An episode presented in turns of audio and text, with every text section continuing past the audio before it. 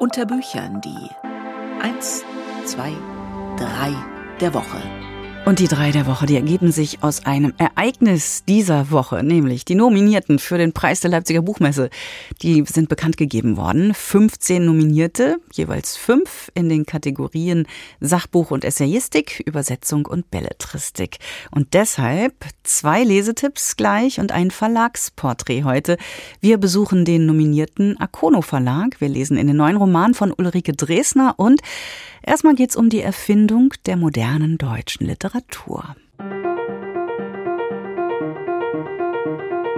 Jan Philipp Remsmar, Christoph Martin Wieland. Auf der Seite des Verlags CH Beck ist zum Autor nur ein Satz vermerkt. Philipp Remsmar ist Professor für neuere deutsche Literatur an der Universität Hamburg. Na, so ein bisschen mehr lässt sich über diesen Remsmar natürlich schon sagen. Er wurde 1952 in Bonn geboren als Sohn eines wohlhabenden Zigarettenfabrikanten. Remsmar hat großes wissenschaftliches Renommee. Er wirkt als Publizist und Mäzen. Unter anderem hat er dem von ihm bewunderten Autor Arno Schmidt zu dessen Unterstützung eine Geldsumme in Höhe des Nobelpreises zukommen lassen. Nach Schmidts Tod ermöglichte er die Gründung der Arno Schmidt Stiftung und er gibt die Werke des Schriftstellers heraus. 1984 gründete er die Hamburger Stiftung zur Förderung von Wissenschaft und Kultur, die zahlreiche Werkeditionen und wissenschaftliche Projekte gefördert hat. Im selben Jahr rief er auch das Hamburger Institut für Sozialforschung ins Leben, das mit zwei Ausstellungen über die deutsche Wehrmacht für Furore gesorgt hat. 1996 wurde Remsmar Opfer einer Entführung und kam da ja nur noch durch die Zahlung eines hohen Lösegeldes frei. Eindrucksvoll hat er über diese furchtbaren Wochen in seinem Buch Im Keller geschrieben. Seit seiner Dissertation beschäftigt sich Jan-Philipp Remsmar ausführlich mit Christoph Martin Wieland. Dessen bei Weimar gelegenes Gut Osmanstedt, das hat er aufwendig sanieren lassen. Er hat Wielands bedeutenden Roman Aristipp und einige seiner Zeitgenossen brillant als Hörbuch eingelesen und jetzt legt er eben eben eine umfassende Biografie des Klassikers vor. Ulrich Rüdenauer hat sie gelesen. Auch wenn Sie, liebe Hörerinnen und Hörer, noch nie etwas von Christoph Martin Wieland gelesen haben sollten, im Munde führen Sie ihn durchaus. Wenn Sie sich selig fühlen, den Wald vor lauter Bäumen nicht sehen oder glauben, dass jeder Topf seinen Deckel findet, dann sind das allgemein gut gewordene Wortschöpfungen und neue Wendungen des Schriftstellers, Übersetzers und Publizisten. Wieland war ein Sprachgenie. Er hat nicht nur mit viel Geschick das geschaffen, was wir heute Weimarer Klassik nennen, er ist auch einer der großen Erneuerer literarischer Formen und Erzählweisen.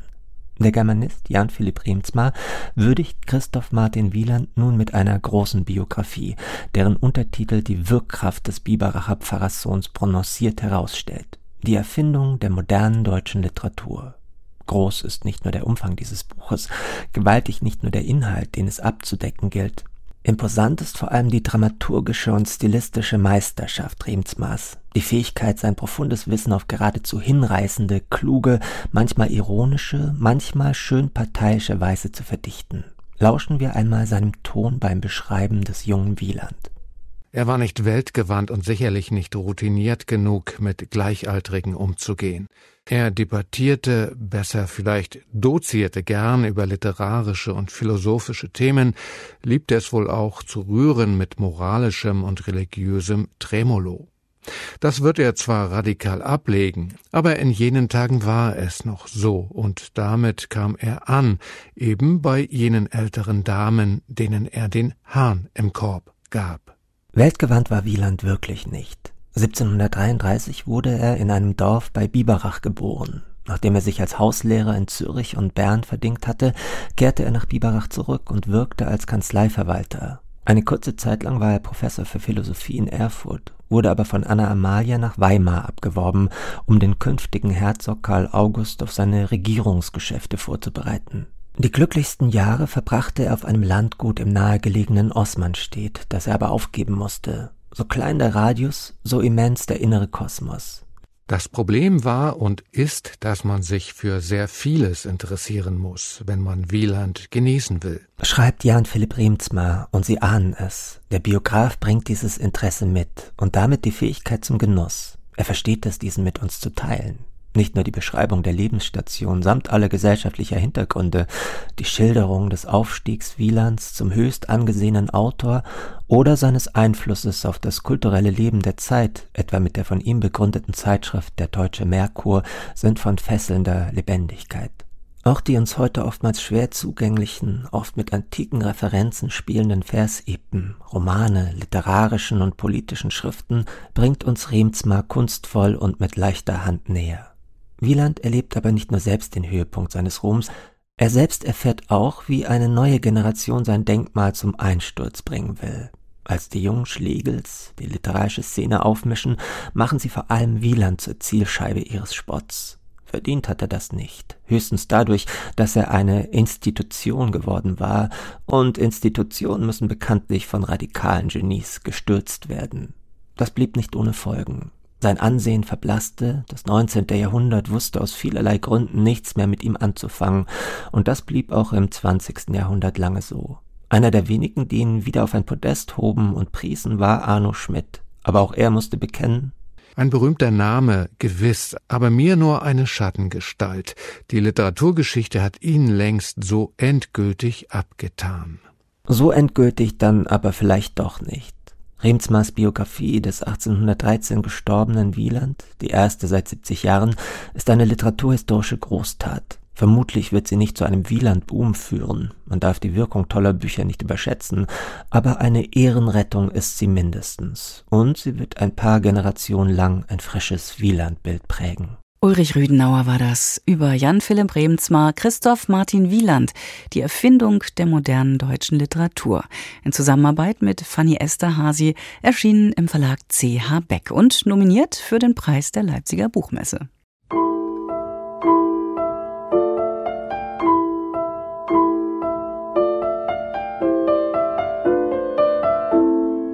Ulrike Dresner, Die Verwandelten. Die Schriftstellerin Ulrike Dresner, die hat sich wiederholt mit den Themen Krieg und Vertreibung befasst. 2014 erschien ihr Roman Sieben Sprünge vom Rand der Welt und der stellt den Auftrag zu einer Trilogie dar, die 2020 mit einem Roman um den Dadaisten Kurt Schwitters fortgesetzt wurde. Jetzt erscheint der dritte Band dieser Trilogie, die Verwandelten. Er erzählt, wie insbesondere Frauen den Krieg erleben und wie diese Erfahrungen nachwirken. Tino Dahlmann stellt den Band vor. Für Kinga Schücking, die Protagonistin von Ulrike Dresners Roman, ist die Geschichte ihrer Familie wie in dichten Nebel gehüllt. Sie ist das Kind früherer Kriegskinder, die von der Vergangenheit kaum etwas erzählt haben. Kinga fühlt sich deshalb abgeschnitten von der eigenen Geschichte dass er sich als Rechtsanwältin ausgerechnet mit Erbfragen beschäftigt, unterstreicht den Feinsinn für Ironie, den der Roman an vielen Stellen beweist. So hießen wir nun, die in den 60er Jahren geborenen Nebelkinder. Erwachsen waren wir offensichtlich noch immer nicht. Doch der neue Name drückte aus, wie viele von uns in den Händen von Menschen aufgewachsen waren, die weder von Verlusten noch von Freuden erzählten. Eltern, die andeuteten und verstummten, mit Floskeln abspeisten, sich selbst nicht anders verstanden denn als schämen. Eltern, die den Nebel erzeugten, an dem sie zugleich litten, was sie nie zugegeben hätten, denn sie taten es, um sich zu schützen. Hinzu kommt, dass Kingas Mutter Alissa in einem Lebensbornheim geboren ist. Solche Heime errichteten die Nationalsozialisten, um im Reich die Geburtenzahlen zu steigern. Hier konnten Männer, vor allem Mitglieder der SS, uneheliche Kinder entbinden lassen, die später zur Adoption vermittelt wurden. Über diese Geschichte will Kinga auf einem Vortrag in Hamburg sprechen. Völlig unerwartet trifft sie dort eine bisher unbekannte Verwandte, Dorota. Deren Mutter, so stellt sich heraus, ist die Halbschwester ihrer Mutter. Die Erzählfäden dieser Familiengeschichte legt der Roman behutsam frei. Dabei wechseln fortlaufend die Zeit, der Ort und die Erzählperspektive.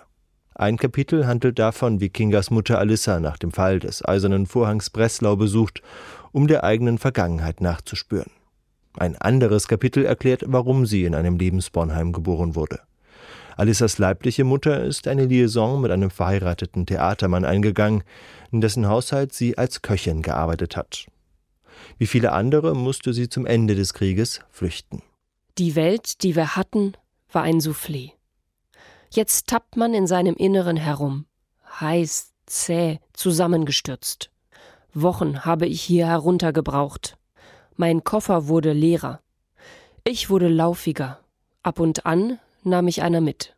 Auf dem Laster, auf dem Anhänger fürs Heu. Die Wagen waren Kriechtiere, Langsamkeiten. Die Männer, die sie fuhren, wollten etwas haben fürs Mitnehmen. Die Frauen nicht anders.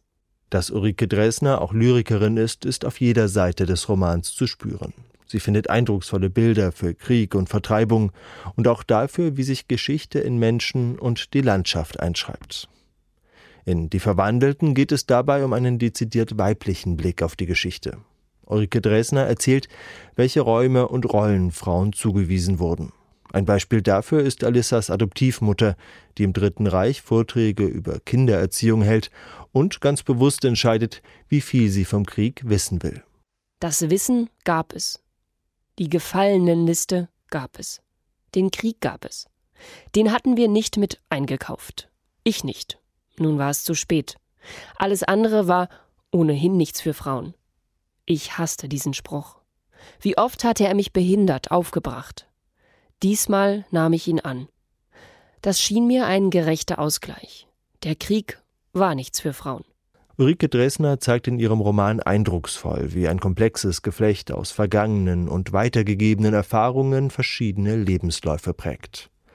Sie hat einen einfühlsamen wie sprachmächtigen Roman über das lange 20. Jahrhundert geschrieben und darüber, wie es in die Gegenwart hineinwirkt. Die Verwandelten ist eines der wichtigsten Bücher in diesem Frühjahr. Tilo Dallmann war das über den Roman Die Verwandelten von Ulrike Dresner. Der ist im Penguin Verlag erschienen und hat rund 600 Seiten. Ist nominiert für den Preis der Leipziger Buchmesse.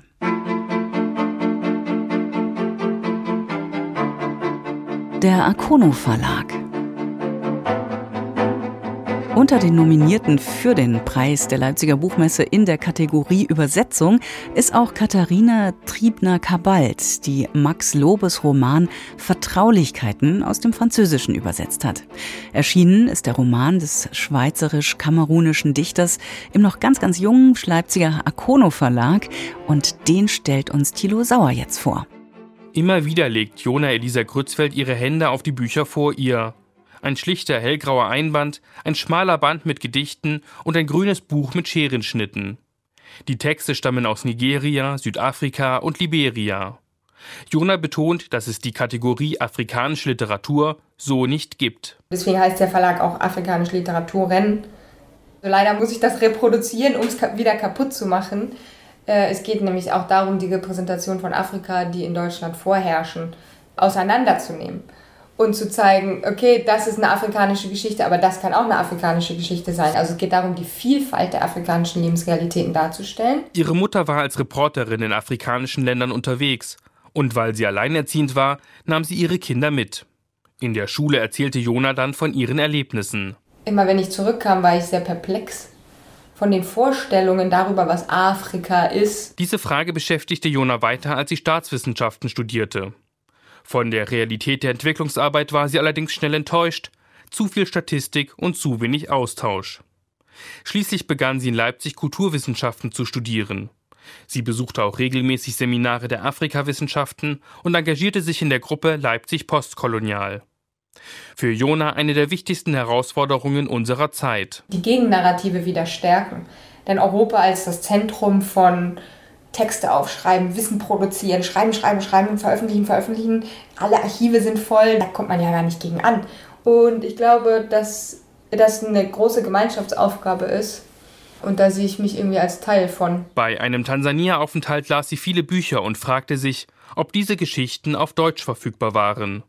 In Ruanda kam ihr dann die Idee. Wir saßen da irgendwie so zusammen und haben abends diskutiert und ein Bier getrunken und dann habe ich gesagt, wisst ihr was Leute, ich mache einfach meinen eigenen Verlag. Und dann haben irgendwie alle gesagt, ja, voll die gute Idee, mach das. Irgendwie können wir uns vorstellen, dass du das kannst. Dass sie Menschen für ihre Vision begeistern kann, scheint die größte Stärke der jungen Verlegerin zu sein. Für die Gründung gab ihr ein Freund einen größeren Kredit auf Lebenszeit.